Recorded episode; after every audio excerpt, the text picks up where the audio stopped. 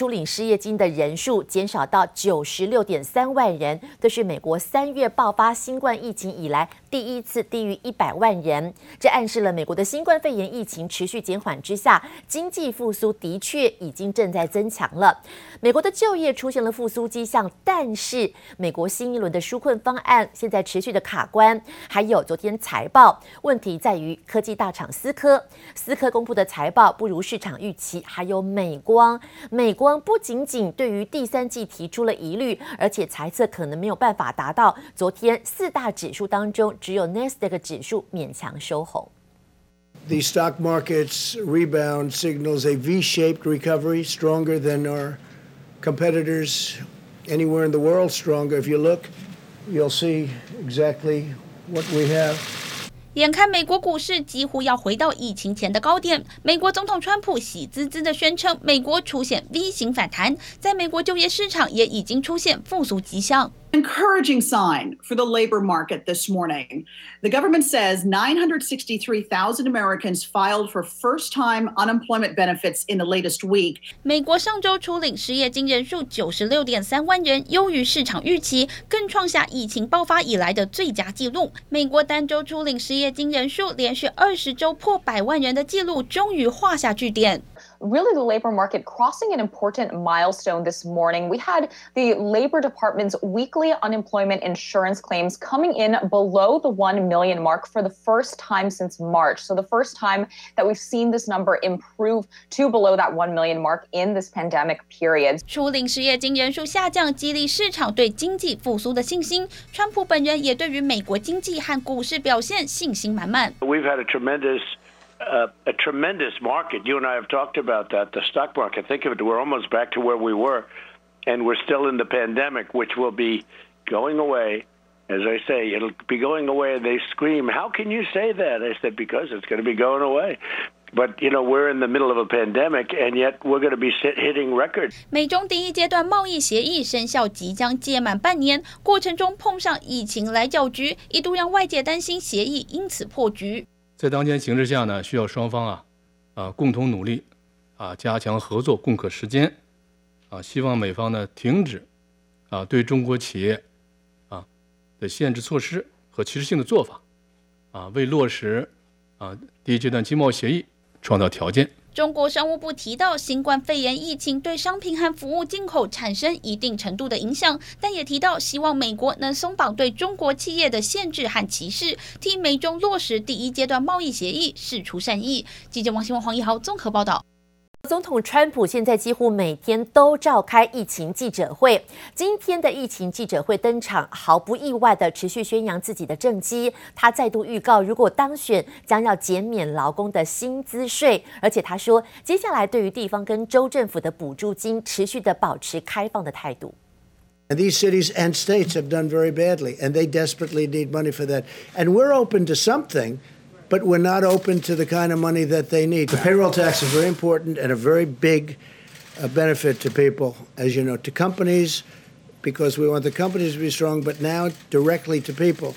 Sleepy Joe rejects the scientific approach in favor of locking all Americans in their basements for months. I trust the American people, and the governors want to do the right thing to make the smart decisions. And uh, Joe doesn't. Joe doesn't. Joe doesn't know too much.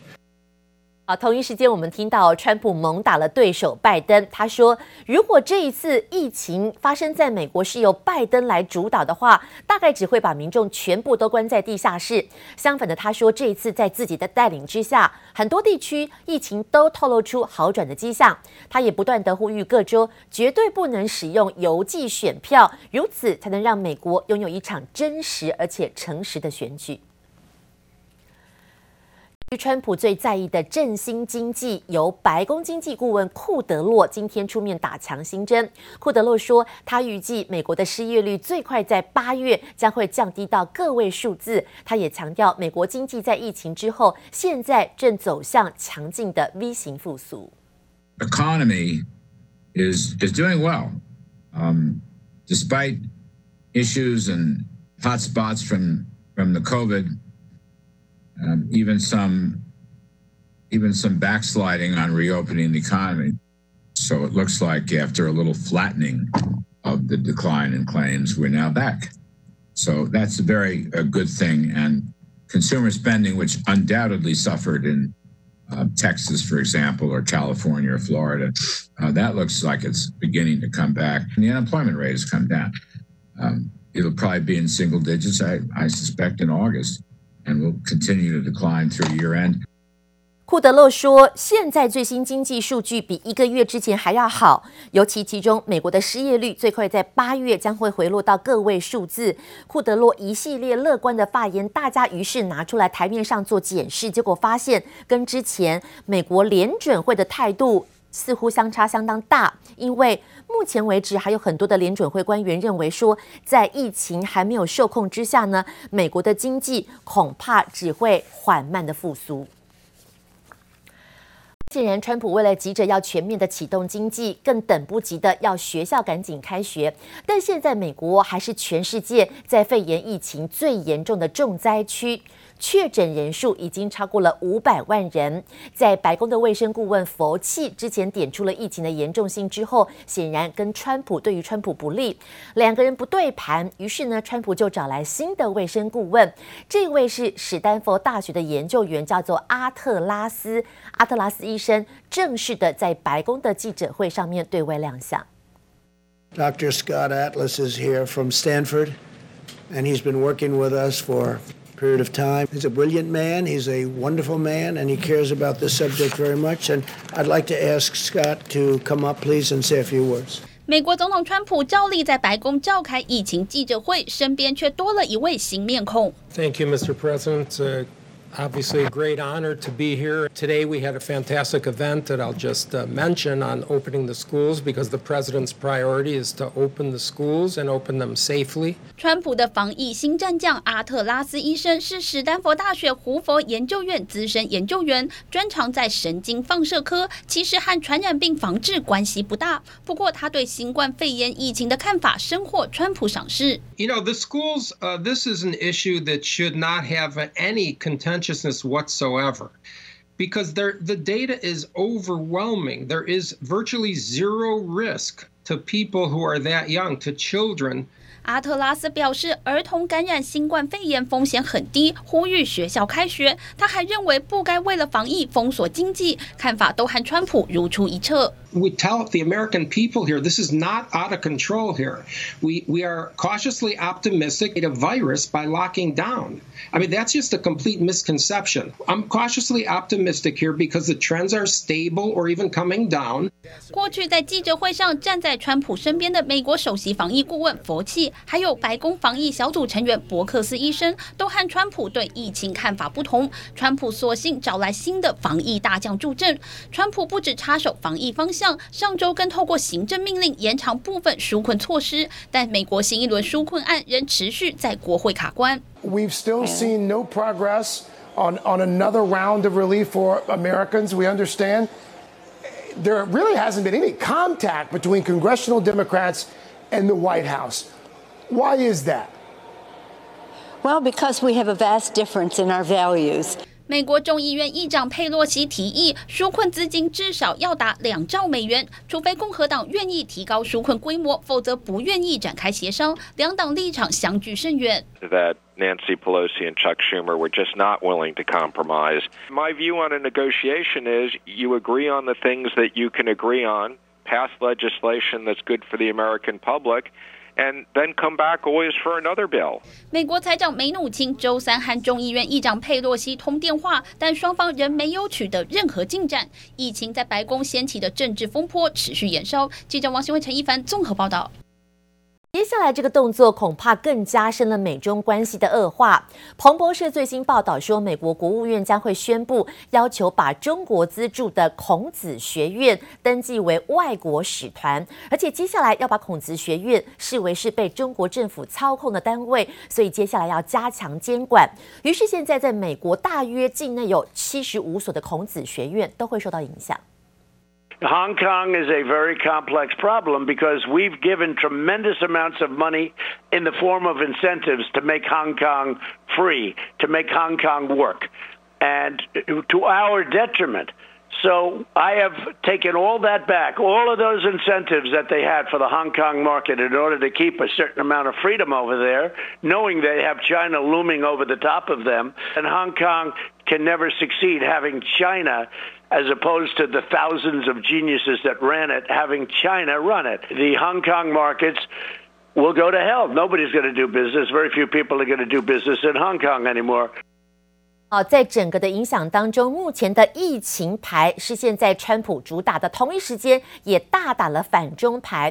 川普直接针对了最近香港的情势做出了批评，他说，在中国的高压管控之下，香港绝对没有办法走向繁荣，香港原先作为全球金融中心市场的地位，也将会落入地狱。刚刚提到，如此的反中牌，在接下来，彭博社说，美国国务卿现在国务院的要求，要把中国资助的孔子学院登记为外国使团。刚刚提到，全美国境内总共有七十五所的孔子学院都会受到影响，但是市场担心的是，恐怕政治的乱局也将会延伸到教育界。白板上写满中文字，台下满满学生都是外国人。中国在海外大举设立孔子学院，全球约有五百多家，被中国视为外交软实力，但屡遭国际质疑，根本是大外宣的手法，让不少美国大学终止合作。最新更被美国官方盯上。彭博社报道，美国国务院最快周四就会宣布，要求接受中国资助的孔子学院登记为外国使团，与包括《环球时报》在内的九家官媒一样，必须遵守如大使馆或领事馆的规定，限制中国扩张影响力。And they've gone on to say, and I quote, that the Confucius Institute is extremely important in promoting the Chinese language, Mandarin to be precise, and the Indo-China Higher Education Cooperation. 中印冲突后，印度也开始全面审查与孔子学院的合作，包括加拿大、瑞典等国更开始要求直接关闭。美国如今再把矛头对准中国，恐怕让美中关系进一步恶化。外交部副部长乐玉成在接受观察者网中国论坛栏目采访时表示。美国政府在拿不出任何真凭实据的情况下，对 TikTok 进行有罪推定，这哪里是什么交易的艺术？分明是强盗的逻辑，明火执仗的抢劫。中国拿 TikTok 大做文章，批评美国。预计八月十五号登场的美中会谈，除了处理第一阶段贸易协议执行进展，TikTok 及微信更可能被当作筹码。而美中关系急剧恶化，中国官媒《环球时报》归咎于美方的华裔首席中国政策顾问余茂春。不但批评他是卖国贼，还说余茂春与反中态度强烈的美国国务卿庞培欧臭味相投。What's happening now isn't Cold War 2.0. The challenge of resisting the CCP threat is in some ways much more difficult. That's because the CCP has already enmeshed in our economies, in our politics, in our societies in ways the Soviet Union never was. And Beijing is not likely to change course in the near future, although one lives in hope. 蓬佩奥出访欧洲，积极拉拢盟友对抗中共，再度批评中国在全球扩大经济影响力，称中国的威胁并不是冷战的升级版，而是已经超越冷战时期的苏联，更难以抗衡。美方抗中动作频频，就看中国要怎么接招。经济部杨启华综合报道。普把目前的 TikTok 当作是美国跟中国在谈判的筹码，但是问题是也影响了美国很多在 TikTok 员工大幅的反弹。现在限期四十五天之后，在美国任何的官方跟私人企业就不能跟 TikTok 的母公司字节跳动做一个业务的往来。但是 TikTok 的一个美国员工目前正在透过律师要控告川普政府，为什么呢？代表 TikTok 员工的律师说呢，现在 TikTok 的员工大家人心惶惶，因为怕自己丢掉饭碗，于是对政府的行政命令要挑起法庭战。现在不清楚到底这个命令对 TikTok 大概有一亿美国的用户有什么影响，也不清楚。如果川普下令不能够跟 TikTok 做生意，那如果 TikTok 公司再度的付薪水给美国员工，大约有一千五百多人呢，这个动作有没有违法？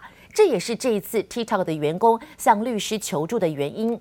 律师说，好多员工跟他诉苦说，他们的饭碗正在受到威胁，而且也意识到了到底能不能拿到薪水，这是他们目前最担心的。于是只好对于美国的川普政府寄出了法庭战。